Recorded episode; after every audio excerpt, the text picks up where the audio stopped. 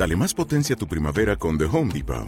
Obtén una potencia similar a la de la gasolina para podar, recortar y soplar con el sistema OnePlus de 18 voltios de Ryobi desde solo 89 dólares. Potencia para podar un tercio de un acre con una carga. Potencia para recortar el césped que dura hasta dos horas. Y fuerza de soplado de 110 millas por hora. Todo con una batería intercambiable. Llévate el sistema inalámbrico OnePlus de 18 voltios de Ryobi. Solo en The Home Depot. Haces más. Logras más. El Señor esté con vosotros. Del Santo Evangelio según San Mateo. En aquel tiempo Jesús propuso otra parábola a la gente diciendo, El reino de los cielos se parece a un hombre que sembró buena semilla en su campo, pero mientras los hombres dormían, un enemigo fue y sembró cizaña en medio del trigo y se marchó. Cuando empezaba a verdear y se formaba la espiga, apareció también la cizaña. Entonces fueron los criados a decirle al amo, Señor, ¿no sembraste buena semilla en tu campo? ¿De dónde sale la cizaña? Él les dijo, un enemigo lo ha hecho. Los criados le preguntan, ¿quieres que vayamos a arrancarla? Pero él respondió, no, que al recoger la cizaña podéis arrancar también el trigo. Dejadlos crecer juntos hasta la siega, y cuando llegue la siega diré a los segadores, arrancad primero la cizaña y, atadla en gavillas para quemarla, y el trigo almacenadlo en mi granero. Palabra del Señor. Cuando el Papa San Pío V eh, pidió a toda la cristiandad que se rezara porque el, imperio turco estaba invadiendo todo el Mediterráneo, musulmanes amenazaban con la identidad europea, él pidió que se rezara el rosario y con una intención, por la confusión del turco. No porque se murieran, ni porque eh, les hicieran daño, claro, porque no se puede pedir a los enemigos, no se les puede decir que Dios les haga daño. Pero que se confundan un poco, eso sí. Como diciendo, bueno, pues una confusión siempre da lugar. A ver, esto no tiene nada que ver con la campaña electoral de hoy, por faltaría más, porque claro, alguno vais a decir, ¿a quién se está refiriendo don Jesús que se confunda? que cada uno pida que se confunda a quien le dé la gana. Y yo lo tengo muy claro, ¿eh? pero vamos, que cada uno que haga lo que quiera. Pero vamos, la idea es que la parábola de hoy precisamente trata de eso, de una pregunta. ¿Por qué existe el mal? ¿Por qué existe el mal? Y sobre todo, la peor de las preguntas, ¿y por qué Dios no elimina el mal y no elimina a los malos? Y yo creo que aquí cada uno efectivamente tiene que saber la respuesta que da Jesús.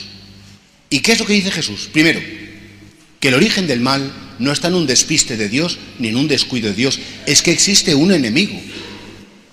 Cuando desde pequeñitos, los niños pequeños en catequesis o en casa, lo primero que dicen es, o que aprendéis es, por la señal de la Santa Cruz, de nuestros enemigos, líbranos Señor Dios nuestro. Y ya desde pequeños entendemos que hay enemigos. Y los enemigos se pueden entender o los de fuera,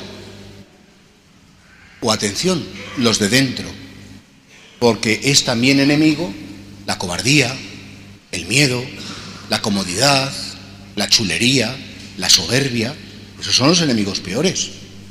Y fijaos que esta parábola se podría entender que la, cizaña son las personas malas y que el trigo son las personas buenas.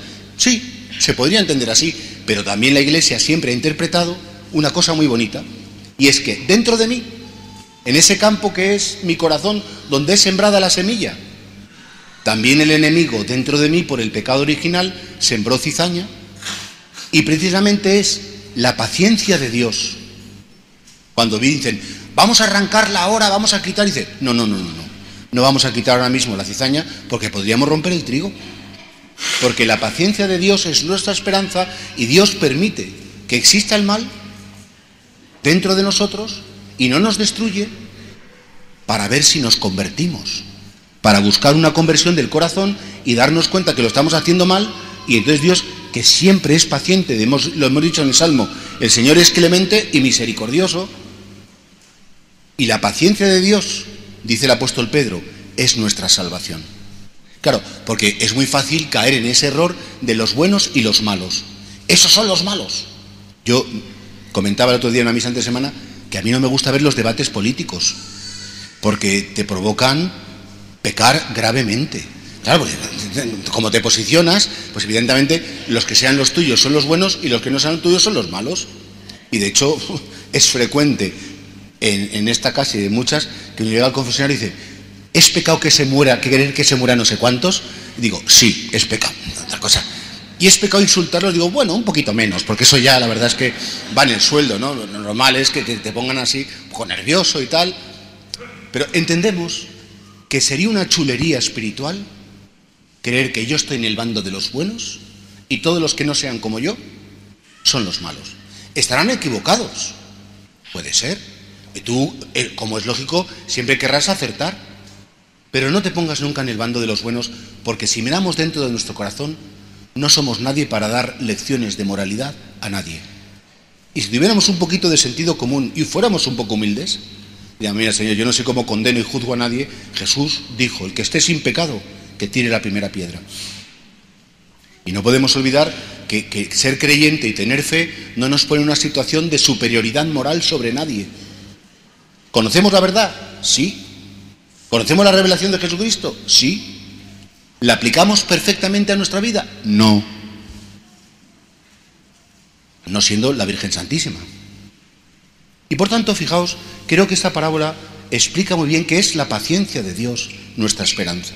Y que a veces sí, efectivamente vemos que hay cosas malas o incluso personas que son muy retorcidas, muy complicadas, y decimos, ¿y por esto por qué pasará? Porque Dios quiere que esa persona se, se convierta. Y el comienzo de la conversión es la confusión. Y por eso San Pío V, que era muy santo, decía, vamos a pedir por la confusión del turco, para que se confunda y se dé cuenta pues, pues, que no está haciendo las cosas bien y que tiene que rectificar. ¿Y qué es lo que no estaba haciendo bien? Invadir Europa, no respetar los derechos de los cristianos y aplastar a los demás. Termino. Qué importante es que nosotros seamos conscientes que en nuestro corazón hay trigo y hay cizaña.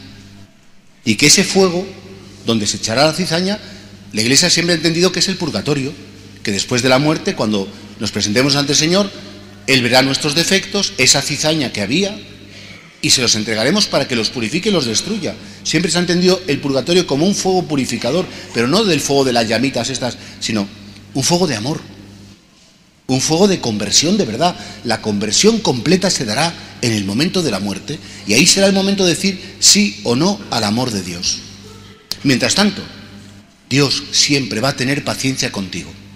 No pierdas nunca la esperanza. Dios siempre te va a esperar hasta el aliento último de tu ser. La misericordia de Dios te será ofrecida. Pero eso sí, cuenta con esa paciencia y procura no ponerte en el bando de los buenos, sino con humildad en el bando de los que son pecadores, somos pecadores y necesitamos conversión.